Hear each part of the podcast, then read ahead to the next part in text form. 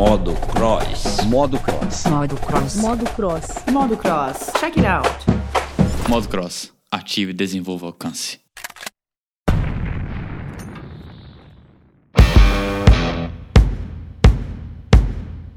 Olá, pessoa ativa! Tudo bem? Kaique aqui mais uma vez, host do Modo Cross. Obrigado por ter chegado mais uma vez nesse episódio e espero que você goste bastante.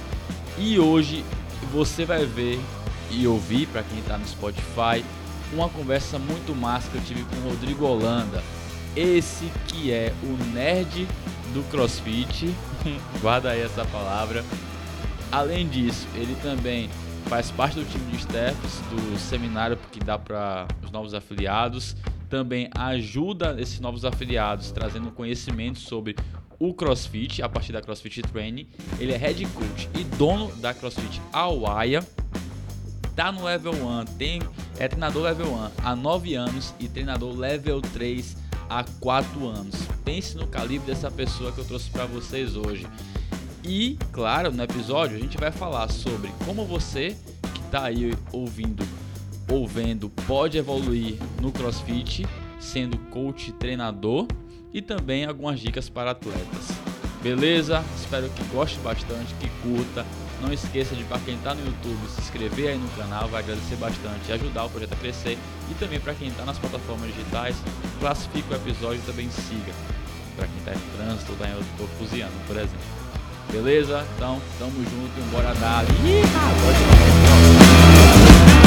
Prazerzão aqui, cara, por você estar ter aceitado, tá no mais um episódio do Modo Cross. Brigadão mesmo, tem uma pessoa de referência. Daqui a pouco eu vou ficar com level 1, level 2, level 3, vou virar até level 4, level 5, de tanto coach que eu vou conversar. Seja bem-vindo e brigadão aí por conversar comigo. Valeu demais, Kaique, pelo convite. Estou muito feliz de estar aqui, participando mais dessa aí, desse dessa bate-papo, desse crescimento desse podcast.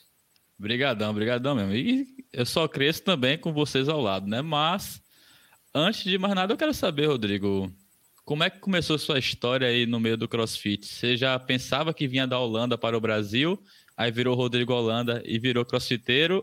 como é que foi tudo isso? Cara, bom, no CrossFit é muito doido. Tem, uh, porque começou em 2008. É, foi uma uma sorte, eu acho que eu dei né, da minha vida, assim, em 2008 não tinha nenhum box de CrossFit ainda no Brasil, né, a, o primeiro box abriu em 2009, eu estava cursando umas matérias de educação física, dentro da minha primeira graduação, eu chego lá daqui a pouco, e aí eu estava fazendo umas matérias de educação física e o pessoal sabia que eu era muito doido, gostava muito dos esportes diferentes, de praticar muita atividade física, e aí uma menina, ela e mais um cara que também eram nessa mesma pegada, mas eram de educação física, ela me deu um pendrive e ela falou assim: Ó, aqui vai ter um negócio que você vai gostar muito, tipo droga mesmo, sabe? Me deu um pendrive assim. E aí eu cheguei, nem sabia o que era. Cheguei em casa, botei no computador, medo de ser vírus. E aí, quando eu olhei, devia ter uns 50, 60 artigos do CrossFit Journal. Né? Na época, em 2008, o CrossFit Journal ele era fechado, você tinha que ser assinante, e aí você podia baixar os PDFs né? E não, não é como chegar no e-mail aqui compartilhar agora, com ninguém. É, é agora chega no e-mail, é. agora tá liberado. Mas na época era pago, você pagava uma mensalidadezinha. E lá tinha, além do guia de treinamento de nível 1, lá de 2008, que é bem diferente do que a gente tem hoje, é, tinha mais ainda, né, uns 50 artigos aí, muita coisa que explicava desde a base do CrossFit até falava sobre alimentação. Então, era um material muito rico que eu levei muito tempo para ler. Né? Então eu demorei muito tempo para ler tudo. Isso lá em 2008. E eu comecei a gostar da metodologia, só que eu não acreditava muito. Né? Então eu, eu vivia numa pegada meio de atleta, assim. É, na época eu treinava uma a duas horas de taekwondo por dia, mais uma hora de parkour, mais uma hora de musculação. Então eu era um plano de virar o Batman, né? Então toda a minha ideia assim era um plano de virar o Batman. É. E, e aí o CrossFit chegou para mim assim aí para resolver um, um excesso de tempo de treino, né? Então minha musculação que levava ali uma hora, uma hora e meia, o CrossFit prometia resolver em 15 minutos. Então, isso me deixou meio com pé, né, assim, com o pé atrás, né, com aquela pulga atrás da orelha. Eu comecei a estudar mais e comecei a incluir alguns WODs, né, alguns treinos do CrossFit.com dentro da minha rotina. E fui fazendo um treininho por dia, Depois de uns dois meses eu tava, tinha sido fisgado, assim, já no. Já era o Batman. Ainda não, ainda falta um pouco ainda, mas é, o caminho estava traçado ali já. Sim, e mas aí voltando um pouco também, chegou no momento do CrossFit. Mas você, eu me imagino também, eu sou um border collie, se você conhece raça de cachorro, né? Sim, mas eu sou um border collie na vida real. Quando criança, você também era uma criança espivetada, e até na adolescência também, fazer parkour, velho, não entendo. Quem faz parkour quer se jogar em cima de muro e cair no, no chão e rolar, né? É... é. Mas como é que foi? Até chegar na educação física também, porque é um curso que muita gente acha que vai morrer de fome, infelizmente, né? No o misconception que chama, né? A, a questão assim. Mas me conta é... aí. Vou, vou para essa parte da educação física e eu volto lá para minha infância. Tranquilo, então. tranquilo, tranquilo. Eu, eu, eu não escolhi educação física aos 17 anos exatamente por essa, né, essa misconception de, de passar fome, né? Então, meus pais, até hoje, eles acham que eu vou passar fome. Todo dia minha mãe me manda um concurso público novo aí. Então, ela ainda acha que as coisas vão dar errado, é, mesmo estando dando certo, né? Mas é, a minha vida no, no, na atividade física, no esporte, começou com a ginástica. Né? Então, comecei na ginástica com cinco anos. É, hoje eu tenho uma filha de seis, tenho um enteado de quatro e um outro filho de um ano, e, e eu sei como é a minha energia, porque eu vejo neles. Né? Então, a minha filha ela faz ginástica hoje, o, o meu enteado também faz bastante atividade física e o meu mais novo é o mais espivitado de todos e é como eu imagino que eu era quando criança, assim, né? Então, imparável, inquieto, um negócio bem é, difícil de lidar para um pai, né? Que Sim. tem que trabalhar o dia todo. E aí minha mãe me colocou na ginástica para me gastar energia, né? Ali com cinco anos, eu fiquei até uns sete anos na ginástica. Eu me lembro ainda de ter uns sete anos e ainda fazer ginástica, só que era nos anos começo dos anos 90, né? Então, é, quem praticava ginástica não crescia. Né? Então, a ginástica deixava a gente pequeno. Esse era o que Sim, as pessoas a, acreditavam. A ideia, nos, época, né? a ideia dos é. anos 80, 90 era essa, né? E aí, como eu já estava abaixo da curva de crescimento, eu tenho 1,65, né? Quem está me vendo na câmera sabe que né, eu pareço ser mais alto, mas não sou, eu sou bem baixinho. É, então eu já estava abaixo da curva de crescimento e eu minha mãe me tirou da ginástica e me colocou em esportes de gente grande, né, para ver se eu crescia. Então eu fiz a, eu fiz basquete, eu fiz futebol, é, eu nadei, fiz natação, isso a partir dos sete anos. Então eu saí de fazer só ginástica e eu fui participar de um programa de contraturno que era de segunda a quinta-feira no horário contrário da escola, você fazia várias atividades físicas. Então, tinha duas ou três por dia, mais um horário de fazer dever de casa. Era um negócio que a gente ficava lá a tarde inteira no é. clube fazendo atividade física. Então, eu fiz muita coisa ali dos sete até talvez uns 12, 13 anos. Né? Então, e eu me apaixonei mesmo foi pela luta. Eu acabei entrando no karatê, é, fiquei no karatê até que faixa muitos chegou? anos. Era... É, eu, eu, eu, me lembro de fazer umas quatro, cinco trocas de faixa. Quando você é criança, demora um pouquinho é, mais. Eu cheguei até a vermelha é, quando eu domestiquei, cara. É, eu acho que eu cheguei na vermelha e parei, porque o meu sensei to, é, rompeu o tornozelo, é, o tendão de Aquiles. Nossa. E aí ele parou de dar aula e eu, assim, como criança, a gente tem cria uma conexão com o professor, né? E naquilo ali eu, eu meio desisti do esporte ali é, também já tinha mudado um pouquinho meu ciclo de amizades e eu comecei a pedalar muito. Então eu passava dos 13, 14 anos, eu passava a tarde inteira pedalando. É, eu, eu, apesar de ter praticado esporte físico, né, atividade física, esportes a minha vida toda, eu sou muito nerd. Então, eu, meu negócio é ler revista em quadrinhos, jogar videogame, assistir filmes, né? Então, eu sou muito, muito nerd mesmo. É, sou uma, fui uma criança muito tímida, fui aprendendo a ser menos tímido, ainda sou muito tímido, mas fui aprendendo né, como lidar com isso conforme fui ficando mais velho, fui ganhando mais confiança. É, não foi o esporte, né, mas foi a sala de aula que me ensinou isso. Sim, sim. É, então, só que eu tinha, isso acabou se tornando, minha mãe via como um problema, então eu só podia jogar videogame sexta, sábado e domingo. Como eu tinha muita energia, não queria ficar trancado em casa, porque senão ia ficar com vontade de jogar videogame, eu andava de bicicleta a tarde inteira. Então, de segunda até quinta era andando de bicicleta a tarde toda, e sexta, sábado e domingo era jogando videogame o dia todo. Qual era o jogo preferido, Essa... só para saber se você jogava aqui?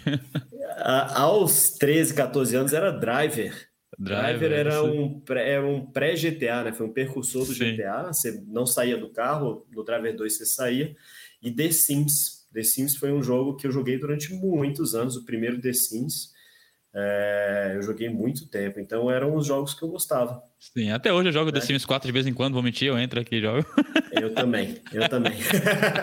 eu sempre fui muito fã de jogo de mundo aberto, né? Então, o Driver, como ele é um dos primeiros a ter feito isso, jogo de carro, eu gosto muito, um Gran Turismo, né? Era da, do PlayStation, né? Sim, sim. É, então, eu jogava muito. E aí andava muito de bicicleta.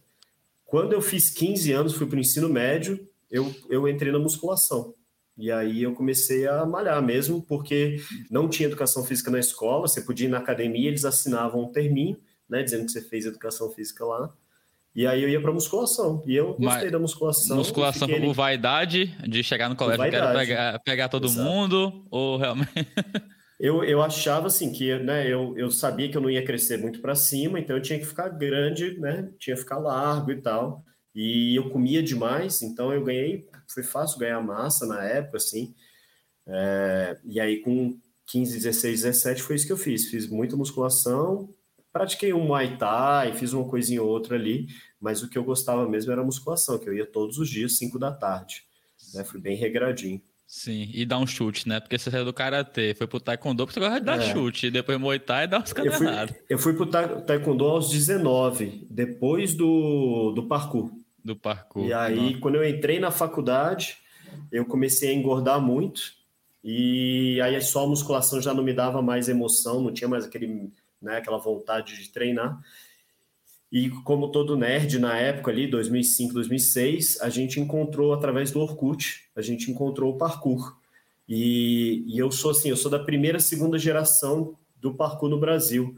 A comunidade de parkour em Brasília não devia ter nem 20 participantes na época Nossa, que eu comecei. Sim. Então é do, eu sou do, dos primeiros 10 participantes assim de. E, e eu lembro também, eu não sei, eu sou de 92, né, mas teve um jogo de videogame muito famoso que era uma mulher que era em primeira pessoa, não lembro, que era fazer a parkour também. Ah, eu não lembro é, o nome do Mirror, jogo. Que é... Isso, esse, esse mesmo, esse mesmo. Isso. Eu imagino que esse deve é ter levado época. muita pessoa a fazer o parkour na, na época, assim. Eu sou de antes disso. então, a, a, o parkour chegou mesmo no Brasil, foi tipo 2005, né, 2004, 2005 foi quando eu comecei a praticar ali, 2005, 2006. Então, eu sou muito amigo ainda dos primeiros praticantes no Brasil. Um deles, é, o Alberto, é, né, o Beto Naka, ele treina assim, é, ele é um dos primeiros do Brasil, primeiro ou segundo do Brasil. Hoje também não treina parkour como eu, né? Então a gente deixou aí para uma galera, mas muitos dos meninos aqui de Brasília, pelo menos, que dão aula de parkour hoje, né? Que tem escolas de parkour. Uh, ou eles começaram comigo, ou eles treinaram comigo em algum momento, né? Então, uma dúvida assim de, de leigo mesmo do parkour. Como é treinava como assim? Era mais força? Era subir no muro? Era é, realmente eu não sei, né? Então, é... É, no começo é, a gente pegava, não existia YouTube, só para você ter uma ideia, não existia YouTube. Então a gente ia para fóruns e baixava vídeos de tutorial, e aí a gente compartilhava em pendrives, né, os vídeos tal, e a gente pegava um vídeo e falava assim, tá, beleza, aí ia na rua e ia tentar o movimento. E a gente só ficava tentando o movimento, então tinha gente de todo tipo, né, e a gente só ficava tentando. Aí a gente começou a trazer alguns gringos para o Brasil, né? Então a galera lá da França. Caramba! É, a gente começou a juntar uns grupinhos e a gente pagava para os caras virem dar aula para gente. Né? Então o pessoal que começou o parkour lá na França, alguns anos antes, uns cinco anos antes, a gente chamou eles para vir ensinar a gente, né? Um pequeno grupo. E a gente foi né, entendendo mais sobre a metodologia. E, e a, aí depois disso, a nossa aplicação do parkour é assim: me segue. Se você conseguir me acompanhar, a gente vai, eu vou te explicando o que vai acontecer. Então a gente ficava andando, fazendo um circuito, subia um muro, saltava, saltava de precisão, fazia, ia se mexendo e alguém novato ia te seguindo. E aí depois de uma hora, a pessoa te seguindo assim meia hora, aí você começava a explicar os detalhes dos movimentos. Mas era muito de perder o medo, né? Sim, então era muito imagina, de se mexer. Né? O objetivo era se mexer, né? Então era subir, descer. A gente tinha uma briga no começo com a galera que dava muito mortal, porque falava, não, mortal não tem função. O é. objetivo é ser funcional, é se mover. Não é performar, depois... não é ser dublê de cinema, né? No caso. Exatamente. E aí, depois de um tempo, a, a gente começou a perceber que era necessário uma dureza física, né? Então, é você ganhar força, né? Então, a gente começou a pegar métodos de treino, e aí, de novo, fomos para a internet. A gente era muito nerd. Então, a gente ia para a internet e ia pesquisar como ganhar força. E foi que eu fui descobrindo calistenia, antes de ter esse nome, né? Então, é, treinos em barra, depois comecei a comprar uns pezinhos e nesse momento, em algum momento nisso aí, o CrossFit entrou na minha vida lá em 2008. Caramba, velho. E, e, então você é do realmente do Capinou CrossFit pro Brasil, junto com até a Anitta que eu já gravei, foi. É, então, que... só que eu não me envolvia com as pessoas. Sim. Porque assim, eu tava treinando dentro do meu quarto, eu treinei sozinho no meu quarto. É, durante seis meses eu morei no Canadá e lá eu treinava numa academia tradicional, lá em 2010. Então eu treinava numa academia tradicional, mas eu treinava CrossFit mas não era num box, né? Era na YMCA, né? Que é a ACM aqui no Brasil. Sim. E aí, é, mas de 2008 até 2012, eu só treinei sozinho, no meu quarto Nossa, ou nessa academia. Então, eu treinava num espacinho de dois por três ali, é, tinha meus pesos, tinha minhas barras, treinava na rua e era isso. Então, eu não me envolvia muito com as pessoas, eu não tinha muito isso de me relacionar. A timidez estava ainda ali, né? Como você comentou. É, a, a, eu já era formado, eu sou formado em matemática, na verdade. Então, de Nossa. 2005 a 2008, eu me formei em matemática e dei aula em escola. E foi aí que eu me soltei um pouquinho, dando aula em escola. E aí, em 2010, eu larguei tudo, fui morar no Canadá. Quando eu voltei para o Brasil, eu sabia que era, eu queria para educação física. E para o Canadá você foi com qual objetivo? Aprender inglês, largou tudo? Não, não tinha nada para fazer. Não tinha nada para fazer nada, da é. vida. É eu queria ir para um lugar legal. Tinha dinheiro, tá? Eu tinha vendi meu carro, vendi minhas coisas e fui ficar lá o tempo que meu dinheiro durasse. Né? Entendi. Eu não sei trabalhar de forma legal, eu não sou essa pessoa, então eu respeito quem quer, mas sim. eu não tinha visto para trabalhar, então eu não trabalhava. Quando acabou meu dinheiro, eu voltei. Sim, sim. Nossa, e foi para que cidade lá? Porque Deve ter pegado eu, no frio. Eu morei em Montreal. Montreal. Montreal. Então, falou um pouquinho de francês. Eu, eu aprendi francês lá. Eu já falava inglês, né? Eu fui alfabetizado em inglês aqui em Brasília. E aí, depois, eu lá eu aperfeiçoei e aprendi o francês também. Sim. E agora, assim, matemática. Agora eu fiquei mais curioso ainda. O que a matemática ajudou você na educação física? A resolver problema boa, boa. Quando a gente faz a conexão dos dois, na minha vida é isso, assim, né? Então a matemática é, é resolução de problema e a educação física também é resolução de problema, né? Só que são problemas diferentes. Sim. E em 2012 você já você já estava saiu tava treinando em casa, mas você já queria competir também ou já pensava quero ser Não. coach, quero ser treinador, quero eu fazia educação física já, eu estava na educação física, mas, e eu trabalhava numa academia tradicional dando aula de funcional. Então, eu já estava fazendo uns cursos de funcional, fiz um Core 360, fiz uns levantamentos de peso, é, fui na CrossFit SP, né, fazer um curso de levantamento de peso lá, olímpico e powerlifting também. É, e aí, eu, numa dessas, eu me soltei e decidi visitar o primeiro box daqui de Brasília, que foi a Core CrossFit. Na verdade, ela não foi o primeiro a se afiliar, mas ela já existia antes da BSB CrossFit, que não existe mais, não é mais afiliada, né? Ainda existe, mas não é afiliada. É, então eu fui na Core CrossFit, que era do outro lado da rua da minha casa, e eu nunca tinha tido coragem de ir lá, de descer e ir lá conversar. E tem muita caras. gente hoje em dia que ainda tem não tem essa coragem de ir num box de crossfit, velho. É muito louco. Exato. Não, e assim, o meu é porque eu não sabia realmente como eu ia ser recebido, né? Sim. Então eu fiquei naquele receio, e aí eu fui lá e falei assim: posso fazer uma aula experimental? E aí eu já fazia double under, eu já fazia muscle up, eu já fazia várias coisas, era um treinão de sábado. E aí os caras falam assim: mas o que, que você faz que você não faz crossfit? Eu, então, eu faço crossfit, só que no meu quarto, né? Então. E aí nessa eu comecei a trocar ideia com os donos de lá. E aí eu falei que fazia educação física, e deu um mês, eles me ligaram e falaram: oh, a gente mudou para um espaço maior e estamos precisando de um estagiário. E aí eu fui contratado por ter feito um treino e ter sido legal no treino. Sim, e aí também já leva um pouco até o. Para quem está ouvindo e vendo o podcast, você aproveitou a oportunidade, porque você estava se preparando antes, mesmo não sabendo. E tem muita gente que acha que também só a sorte que vai acontecer. Mas não, aí é mais uma parte filosófica que eu tento trazer no modo cross. é realmente é. se vocês se preparando para quando a oportunidade aparecer, você está preparado para conseguir pleitear você está preparado para ter sorte. E é bem isso, é bem isso mesmo. É bem isso. É. A, a, competência assim. que leva à sorte. É, exatamente. e aí foi nessa. Nesse eu comecei em 2012 lá. Isso era outubro de 2012. Eu comecei a trabalhar lá, comecei a dar aula. E eu não faço desse jeito e não faria desse jeito nunca, mas foi uma das melhores formas que eu tive de começar a dar aula de crossfit, que o treinador falou assim: vai lá, a turma é sua. E sentou e começou a tomar café.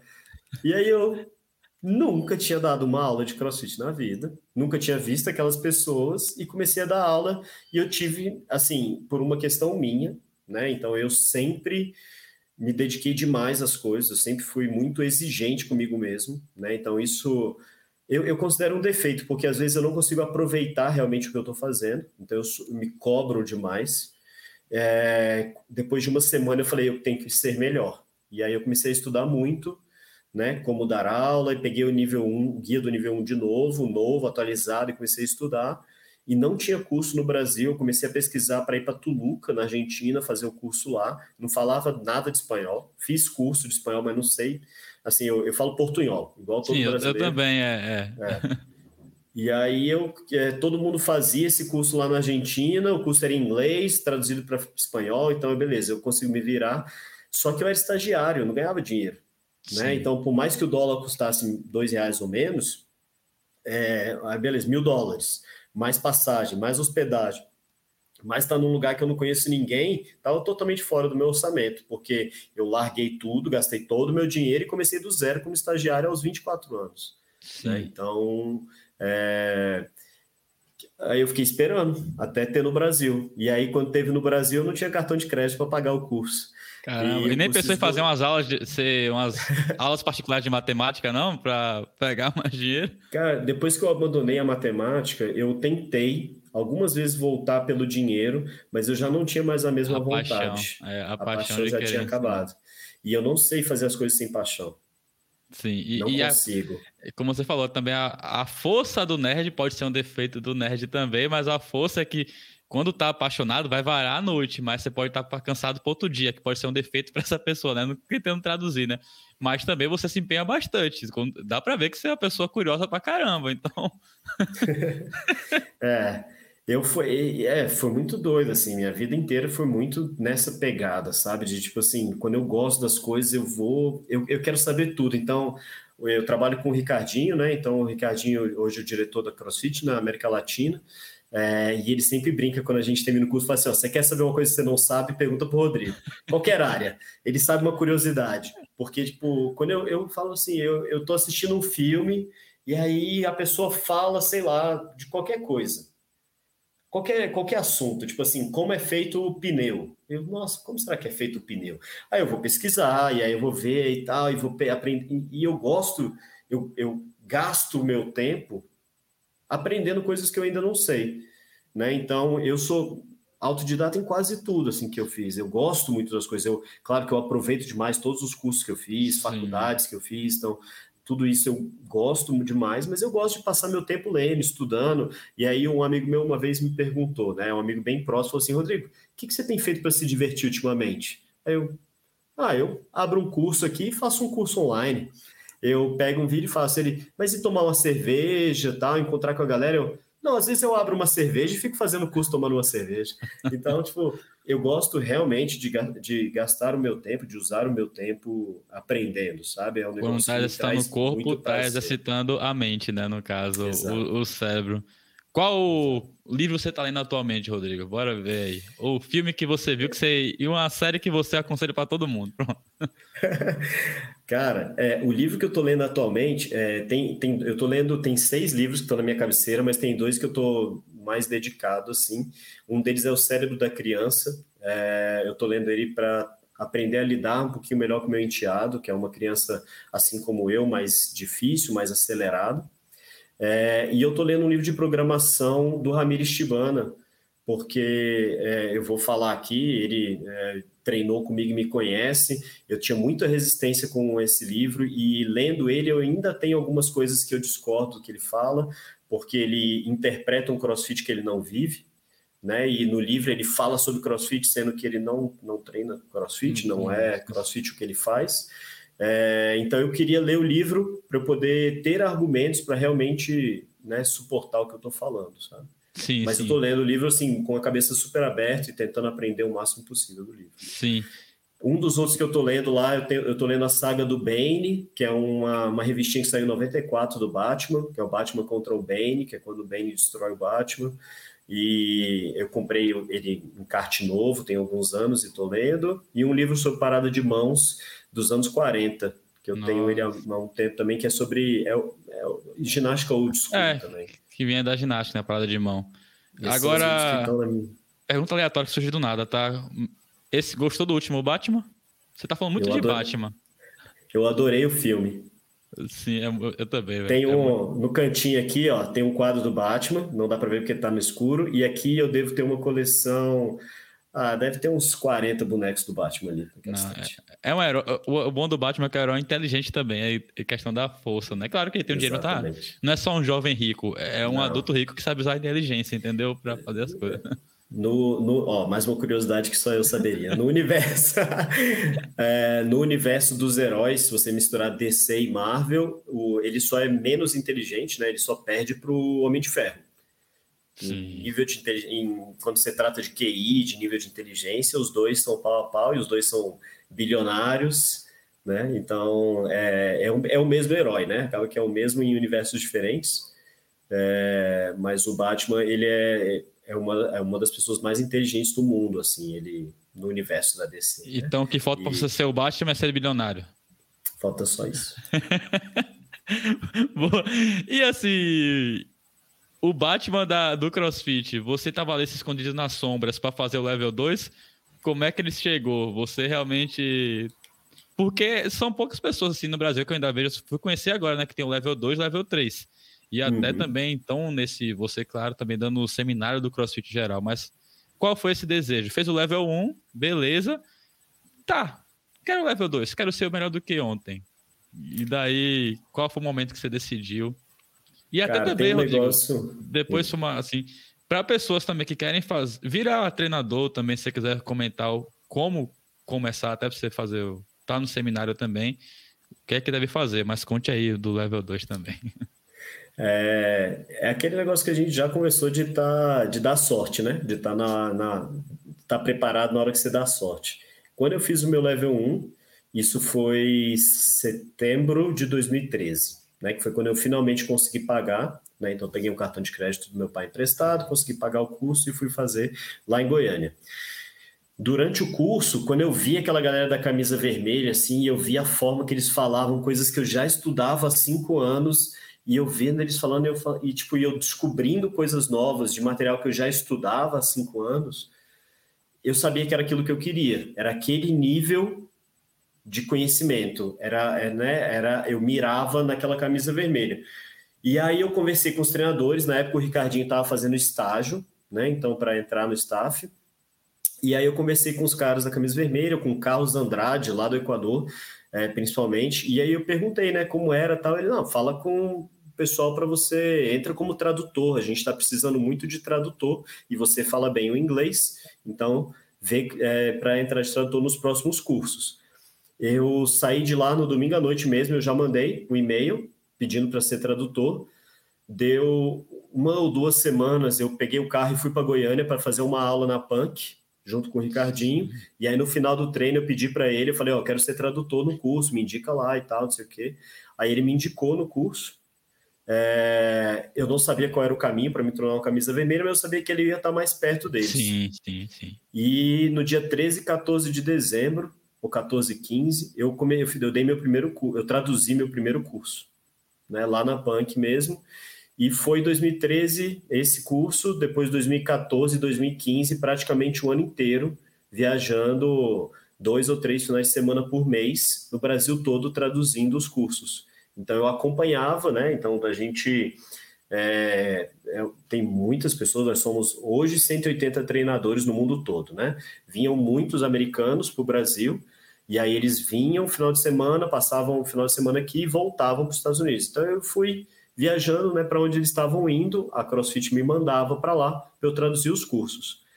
Lá no meio de 2015, eles começaram a contratar tradutores locais. Então, porque começou a ter. Já tinham muitos treinadores de nível 1 no Brasil e ficou mais fácil. E, e tinha a demanda também do CrossFit crescendo, né? Também, Exato. Então, eles começaram a, a, ter tradutores em cada lugar. Né? E aí foi aí que eu falei, cara, ser tradutor já não é mais suficiente para mim. Eu preciso entrar no processo de estágio.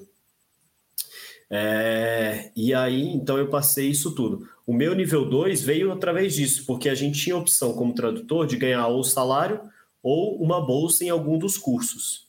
E eu ia alternando, precisava pagar minhas contas, eu ganhava Sim. uns, eu ganhava salário, uma bolsa por mês, e eu fui fazendo curso de weightlifting, running, aí eu era convidado para traduzir o weightlifting o próximo, então assim, o weightlifting eu fiz umas duas, três vezes, o gymnastics eu fiz duas, três vezes, e... porque eu fiz e traduzi. É isso, né? pela então, própria tradução você está ali, você está lendo, você está, tá... e tem que ter muita atenção, né, no caso, para poder traduzir certo e também, porque Exato. quer querer que não, o material vai fazer outros, outros treinadores irem para o level 2 ou irem para o level 3 no caso.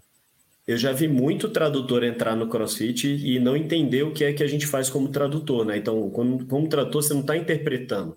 Tem que ser ao pé da letra, né? É o material, você está entregando o material 100%. E muitas pessoas ainda acham que traduzir é interpretar e caíam fora do staff, do, do staff de tradução, por causa por não se adequar, né? Então não Sim. se adequava. Eu imagino que não é traduzir um livro, uma obra de ficção, né? É um manual, então tem que estar tá realmente. Você vai traduzir uma receita de, de, do remédio ali que foi feito por química interpretando. É. Não. Não, tem que ser 100%. São, é, eu acho que é uma humanas exata, no caso. É. Tem que tá... Cara, isso, isso foi um trabalho que eu gostei demais de fazer, né? E aí, em 2015, eu decidi entrar para o staff e comecei meu estágio. Eu já tinha traduzido uns 30 cursos, estava me sentindo seguro, já tinha traduzido o nível 2. E aí, depois que eu traduzi o nível 2, eu peguei um desses créditos e fiz o nível 2, lá em janeiro ou fevereiro de 2015. E aí eu apliquei. Aí a camisa vermelha estava chegando vermelha. perto, é, tava chegando é, perto. Eu apliquei para a camisa vermelha, porque você precisava ser nível 2. E aí eu fiz, eu me casei, agora eu nem lembro mais, que a minha ex-mulher não escute isso, mas eu, é, eu acho que a gente, é, a gente se casou no comecinho de março, e aí no final de semana seguinte eu pedi para ela para a gente viajar só depois, porque eu fiz meu primeiro estágio na, no, durante a lua de mel, né? Quando deveria ser a lua de mel, eu fiz o meu primeiro estágio da CrossFit. Como é o estágio? É, você pode falar? Como é? Posso, posso. Sim, sim. É, você aplica, né? Você manda, tem um monte de coisa que você manda para CrossFit falando o seu, seu, seu desejo de fazer parte do staff. E aí eles vão analisar o currículo e a forma que você fala e se expressa, e aí você vai assistir um curso, só que não como participante, mas sim na parte de trás e vai ver toda a operação acontecendo. Você tem que ter algum conhecimento do que vai acontecer, tem que saber ensinar os novos movimentos fundamentais, mas a primeiro, o primeiro estágio você só vai observar. Só que eu não fiz esse, porque eu já estava observando, já estava traduzindo há dois anos. Então, eu já ensinei movimentos, o que seria o estágio número dois, que é você ensinar um movimento em cada um dos grupos, que são três grupos no level 1, que é o grupo dos squats, grupo dos presses e grupo dos deadlifts. E você ensina um movimento em cada um dos grupos. Aí eu ensinei um movimento em cada grupo, recebi um feedback, absorvi, trabalhei, fiz um segundo estágio meses Entendi. depois. Entendi. E aí esse processo meu, eu abri o box no meio do caminho em agosto é, de 2015, na verdade a gente inaugurou só em novembro. É, minha filha nasceu em 2016 e eu só terminei esse processo de estágio em 2017. Eu fiz meu último estágio em junho ou julho de 2017 e fui contratado em outubro de 2017. Sim. Entendeu? Mas eu fiz quatro estágios. Você pode fazer quantos você quando você, assim, você nunca, você, você recebe um não, você recomeça. Entendi. Né? entendi. Então a, a CrossFit ela não fecha a porta para você totalmente. mas ela não abre tão fácil também, né? Ela não fica escancarando para qualquer um entrar. Então é um processo bem rígido. Você tem que mostrar que você está interessado. Você vai para um curso pagando tudo que você tem que pagar, então viagem, alimentação, né, hospedagem, e vai lá para estar disponível para trabalhar de graça durante dois dias. Sabe? É, e quer queira que não, tem que ser assim também, porque você carrega uma grande responsabilidade, né? de formar bons profissionais que vão atuar sendo na saúde das pessoas. Então, Exato. realmente tem que ter bastante atenção. E do level 2, o level 3, como é que chegou também para você? E, e até assim, Rodrigo, eu fico imaginando a, a vontade realmente de estar participando desse time de do seu tempo de estudo e tempo de aplicação mesmo, de querer realmente estar, olha, vamos crescer junto, vamos querer, vamos evoluir aqui essa questão e levar mais CrossFit para todo mundo, né? Mas como é que você, tipo, se dividia realmente em fazer tudo isso, velho? Até porque Até é pai, é... Mas eu faço tudo isso, continuo fazendo. Eu falo assim, o Júlio, do, do pai do Cris, é, todo mundo odeia o Cris, ele Sim. tem dois empregos, né? Eu tenho quatro e eu consigo né, tentar dar o meu melhor nos quatro. Então, é, eu realmente tento me dividir muito. Né, em, em, eu tenho que abrir mão um pouquinho de algumas coisas, né, então eu abro mão, por exemplo, do meu descanso, abro mão eh, de, de uma diversão com amigos, uma cerveja, qualquer coisa, são coisas que para mim são menos importantes do que o que eu já faço. Sim. E hoje, assim, o que te motiva mais a estar tá continuando e, e, e chegar no, no level 3? Isso aí pode virar um livro depois, tá? Então fale bem. Cara, eu, eu, eu, sou treinador de nível 3, eu Sim. fiz meu nível 3 em 2018 é, e eu queria ter feito antes, mas eu tive medo de fazer a prova. Né? Eu tinha medo de não estar pronto e de reprovar. Então, a minha dica, né, se eu puder, se você conseguir fazer a prova quanto antes, né, se você estudou, faça, porque tem muita coisa que você só descobre na hora da prova. Né? Então, tem muita coisa que é uma prova muito difícil. É uma prova de 165 questões. É a prova mais longa que eu já fiz na minha vida. Eu não sou uma pessoa é, que demora para fazer prova e eu fui no limite. Você tem 3 horas e 55 minutos para fazer a prova, eu demorei 3 e 48.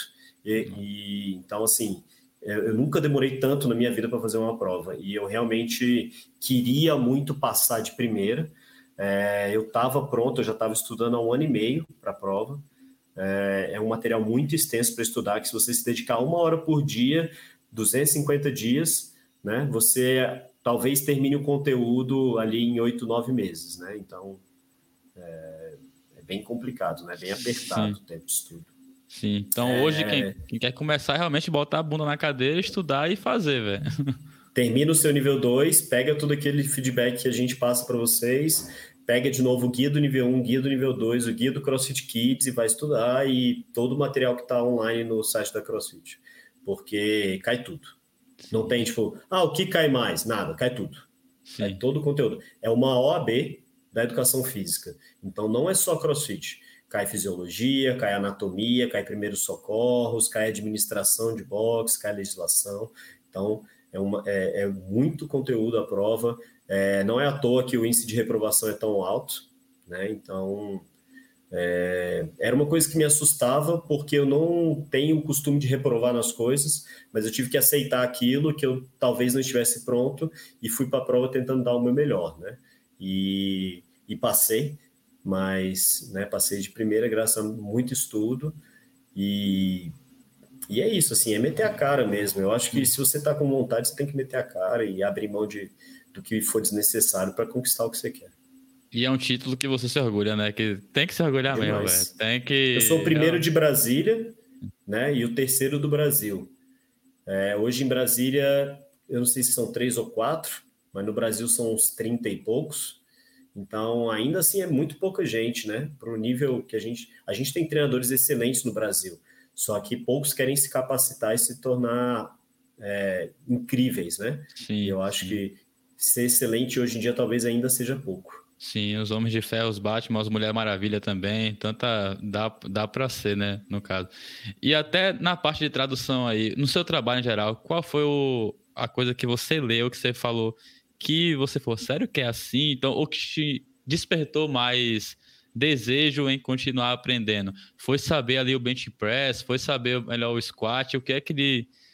Uma curiosidade mesmo que você viu ali, nossa, como isso aqui se aplica, ou até também a administração do boxe é dessa forma. Cara, é. é difícil isso. É, eu acho que acho que o que mais me impressiona, né, e o que mais me impressionou, assim, me agradou, é que não tem limite, né? Então você nunca sabe demais, né? Quando se trata de movimento humano, você tem às vezes detalhes de uma posição da mão, uma posição do pé, uma ativação do abdômen, uma você tem um músculo que não está trabalhando direito, que está piorando a sua performance. E então é isso é isso é só movimento. Então na área de movimento humano, você tem muitos detalhes e infinitos movimentos que você tem que saber muitos detalhes, né? Então, ah, eu vou ensinar um pull-up. Pô, mas um pull-up, o que, que ele tem parecido com shoulder press? Nada. Quando você olha assim, né? Você está vendo Sim. um keeping pull-up e um shoulder press. Nada. Aí você começa a entender sobre a mecânica do movimento, sobre como que o ombro se movimenta. Então, ele gira para um lado, gira para o outro, aí você descobre que eles trabalham músculos antagonistas. E aí você começa a entender que talvez a posição da mão seja uma coisa que converse muito bem um com o outro, isso facilita o ensino para o seu aluno. Então você está tentando otimizar o movimento humano e aí você descobre que você consegue ensinar o seu aluno melhor, porque você só queria otimizar o seu movimento. E aí como que eu vou transmitir essa informação para o meu aluno? Aí você tem que estudar didática. Aí você tem que achar um jeito de convencer o seu aluno. Aí isso é didático, isso é outra área. Aí tem um pouco de psicologia, aí tem um pouco de pedagogia, que vai tudo, aí você mistura tudo. Aí você começa a conversar e aí você descobre que você né, consegue transmitir muito bem o conteúdo para o seu aluno. E aí você descobre que para transmitir um conteúdo muito bem para todos os alunos, você precisa ter um plano de aula eficaz porque dentro do plano de aula você consegue dar o direcionamento certo de cada parte do seu treino, tal, não sei o quê, e aí você consegue desenhar um plano de aula, você consegue estudar muito sobre o plano de aula e achar os tempos certinhos, tal, não sei o quê, aí você descobre sobre programação, porque se o plano de aula pode estar excelente e o odd não tiver ótimo, né, a sequência Sim. de odds não tiver ótima, não está ideal. Aí você vai estudar programação e vai descobrir sobre programação linear, ondulatória, vai estudar infinitas coisas sobre programação, ganho de força, ganho de condicionamento cardiorrespiratório, resistência muscular, hipertrofia, porque tem que ter tudo dentro do CrossFit. Né? A gente está trabalhando preparação física geral, é tudo. Aí você foi para programação e você aprofundou e entendeu tudo sobre programação.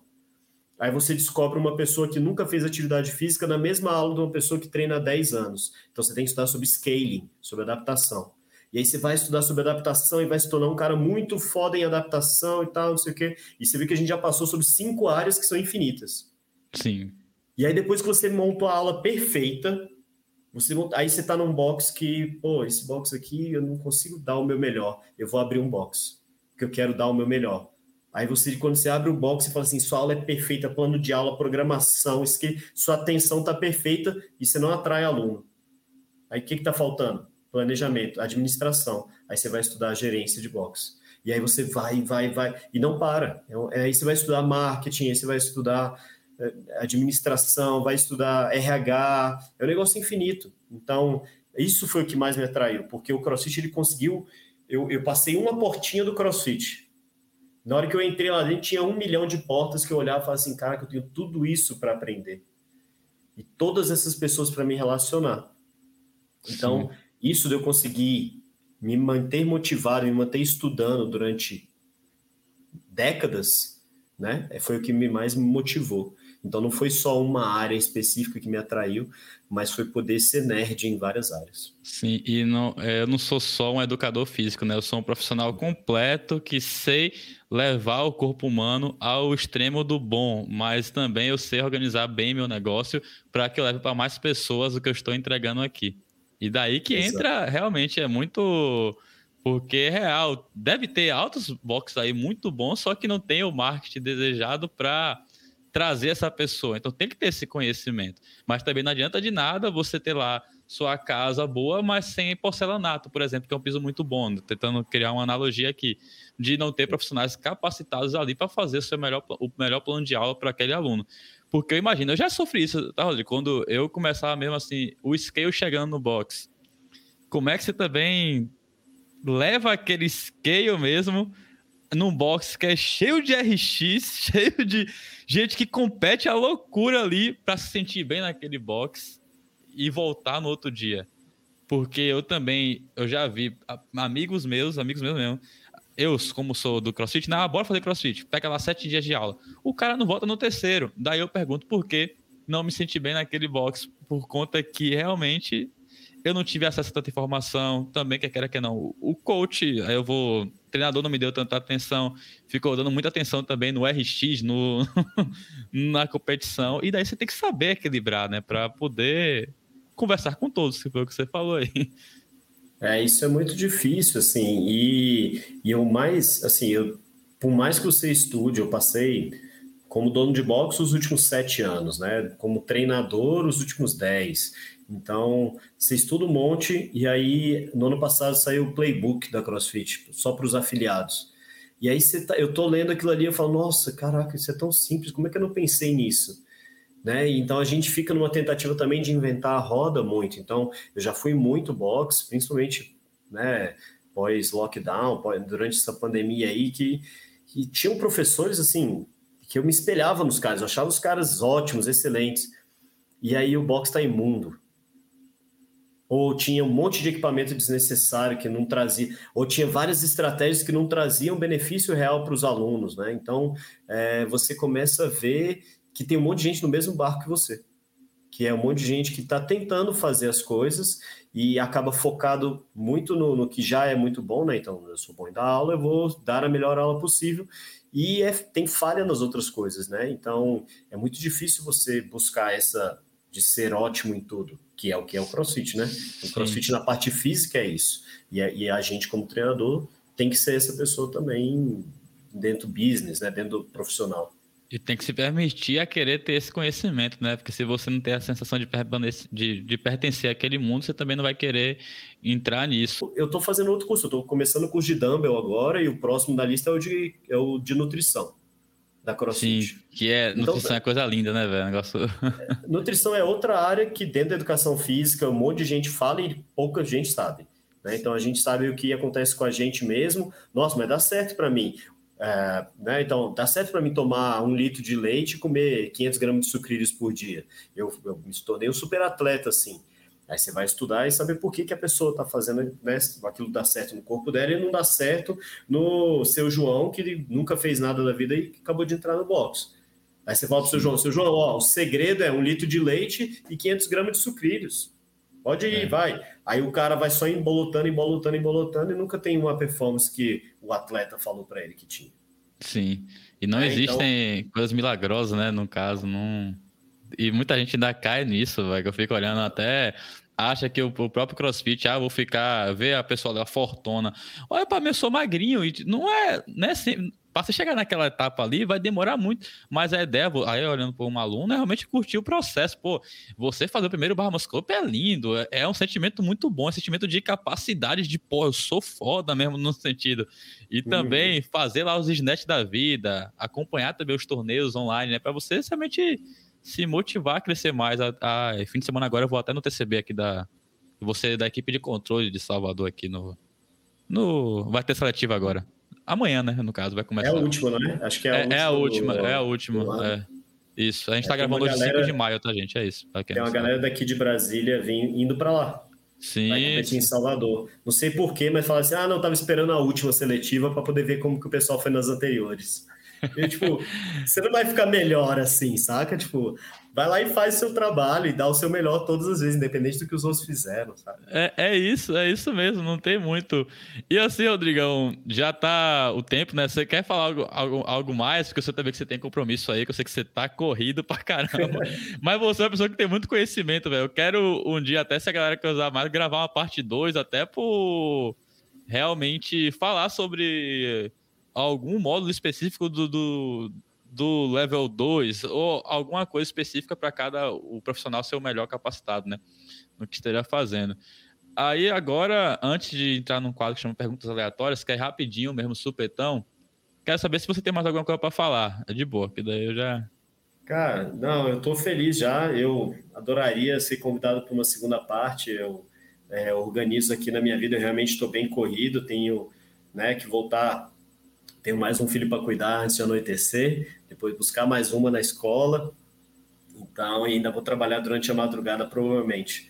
É, mas assim, eu, o que eu tenho para compartilhar com a galera, assim, para né, não duvide do processo, sabe? Se você é, não existe, não existe nada que substitui o trabalho duro.